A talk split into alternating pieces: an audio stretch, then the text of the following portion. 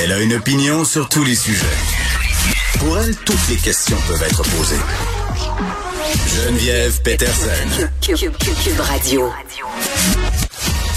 Salut tout le monde, bienvenue à l'émission. Évidemment, on va continuer de parler de cette fusillade dans une école texane aux États-Unis. Tout le monde est très, très touché, mais aussi, euh, je pense que ce qui ressort beaucoup de tout ce que j'écoute, de tout ce que je peux lire depuis hier sur ce qui s'est passé, c'est l'impuissance des gens, puis, puis la colère aussi de voir qu'il y a 15 sénateurs américains en ce moment qui bloquent la volonté de 90% euh, des citoyens américains qui veulent euh, voir mise en place une espèce de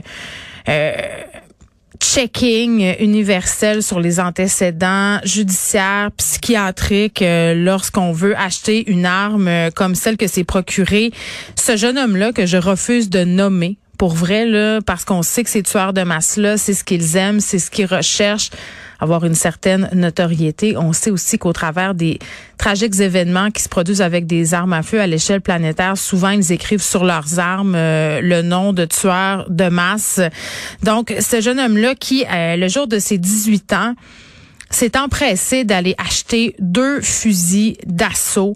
Euh, Puis ce qu'on peut lire un peu partout, là, c'est qu'il aurait communiqué avec des personnes pour dire qu'il s'apprêtait à faire quelque chose de grave. Euh, donc ça se fomentait là. Évidemment, ce sont pas des, des informations qui sont confirmées béton, mais il y a de plus en plus de choses qui sortent là sur ce jeune homme-là de 18 ans qui a tué, je le rappelle, 19 enfants de 6, 7, 8 ans, des enfants qui étaient dans la même classe. Il est rentré, il a tiré dans le tas. Deux profs qui sont morts aussi.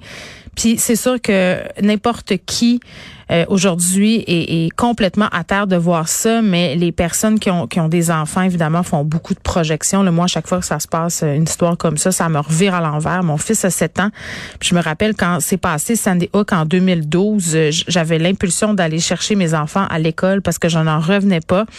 Et d'ailleurs, cette journée-là, le secrétariat de l'école a été inondé d'appels de parents qui voulaient savoir de façon très, très irrationnelle si leurs enfants étaient corrects, même si cette affaire-là se passait aux États-Unis, mais Sandy quand même, en 2012, 20 enfants, 6 profs, on se disait plus jamais, plus jamais ça va se produire. Puis au passage, là, tu sais, je parlais des 15 sénateurs américains. Rappelez-vous de Marjorie Taylor Greene qui a été élue aux dernières élections, cette femme qui est très près des théories Quanon, qui s'en est pris, euh, bon, à une personne qui voulait euh, bon, euh, que les armes soient bannies là, dans le cadre de la tuerie de Sandy Hook publiquement. Il y a eu une vidéo qui a circulé allègrement par rapport à tout ça. Donc, le, le, le lobby des armes à feu qui est absolument tout puissant aux États-Unis et des sénateurs qui s'accrochent au pouvoir parce que ces gens-là donnent de l'argent pour que ces sénateurs-là puissent rester au pouvoir. Donc, c'est un grand sentiment d'impuissance et j'ai envie de dire quand est-ce que les Américains vont se fâcher? Parce que je le rappelle 90% de la population américaine qui voudrait voir mis en place ce registre-là ce, ce, ce background check-là universel pour que ces affaires-là ne se reproduisent plus jamais. Puis j'entendais Alex Moranville dire un peu plus tôt, c'est fou, là, 18 ans aux États-Unis, tu peux t'acheter des guns, mais tu peux pas t'acheter l'alcool dans certains États. Euh, donc, tu sais, c'est paradoxal quand même. Euh, on pourra pas juste parler de ça aujourd'hui, bien évidemment. Il y a d'autres sujets qui occupent notre attention, euh, notamment euh, la contestation de la loi 21 par le gouvernement Trudeau, qui, je le rappelle, avait dit quand même qu'il ferait rien à ce sujet-là. Donc, Elsie et Marc-André vont y revenir un peu plus tard. Puis je veux qu'on se glisse deux petits mots sur euh, l'enfer des passeports.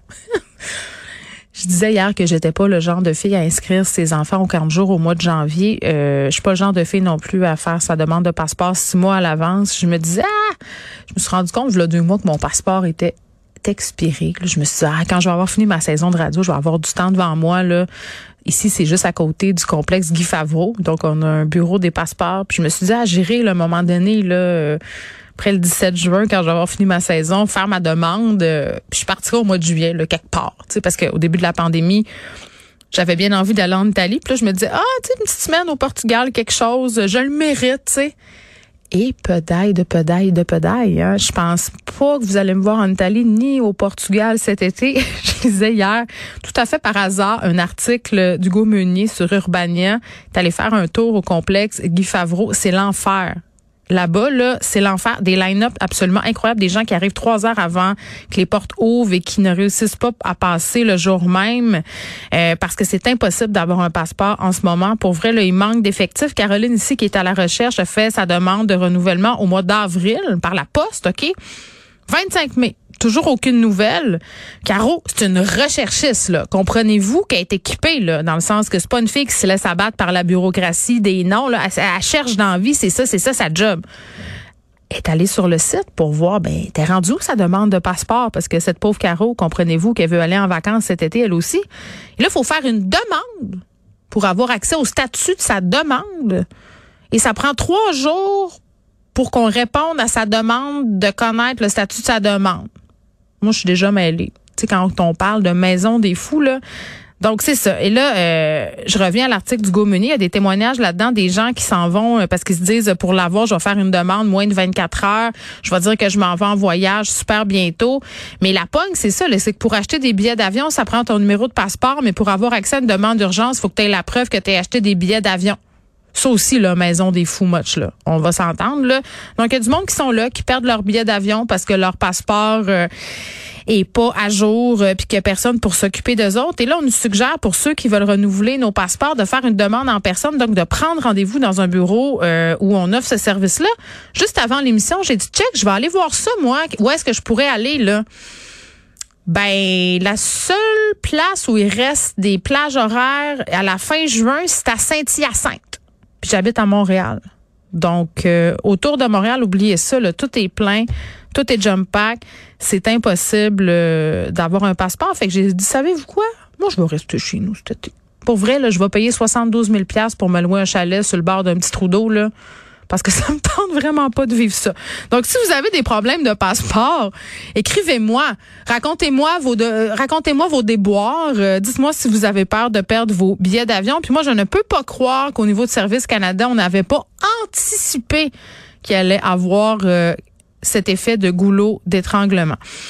Voilà, euh, on aura Véronique Cloutier un peu plus tard à l'émission pour nous parler de son documentaire L'Auto Méno, là, cet épisode qui sortait aujourd'hui, une espèce d'épilogue parce que ça fait un an et euh, bon, euh, comme c'était arrangé avec le gars des vues, Christian Dubé, qui annonce qu'il y a des types d'hormones identiques, deux pour être plus précises, qui seront remboursés par la RAMQ. On se rappelle que c'était au cœur du combat que menait Véronique Cloutier avec d'autres spécialistes, dont le docteur Demers, Sylvie Demers, qui est une experte en hormonothérapie qu'on a reçue ici à l'émission.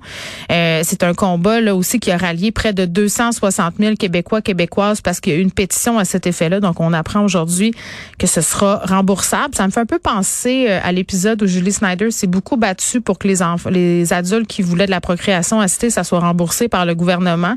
Tu sais, des fois, les vedettes peuvent se servir de leur pouvoir pour faire avancer la société. Ça, je trouve que c'en est un bel exemple.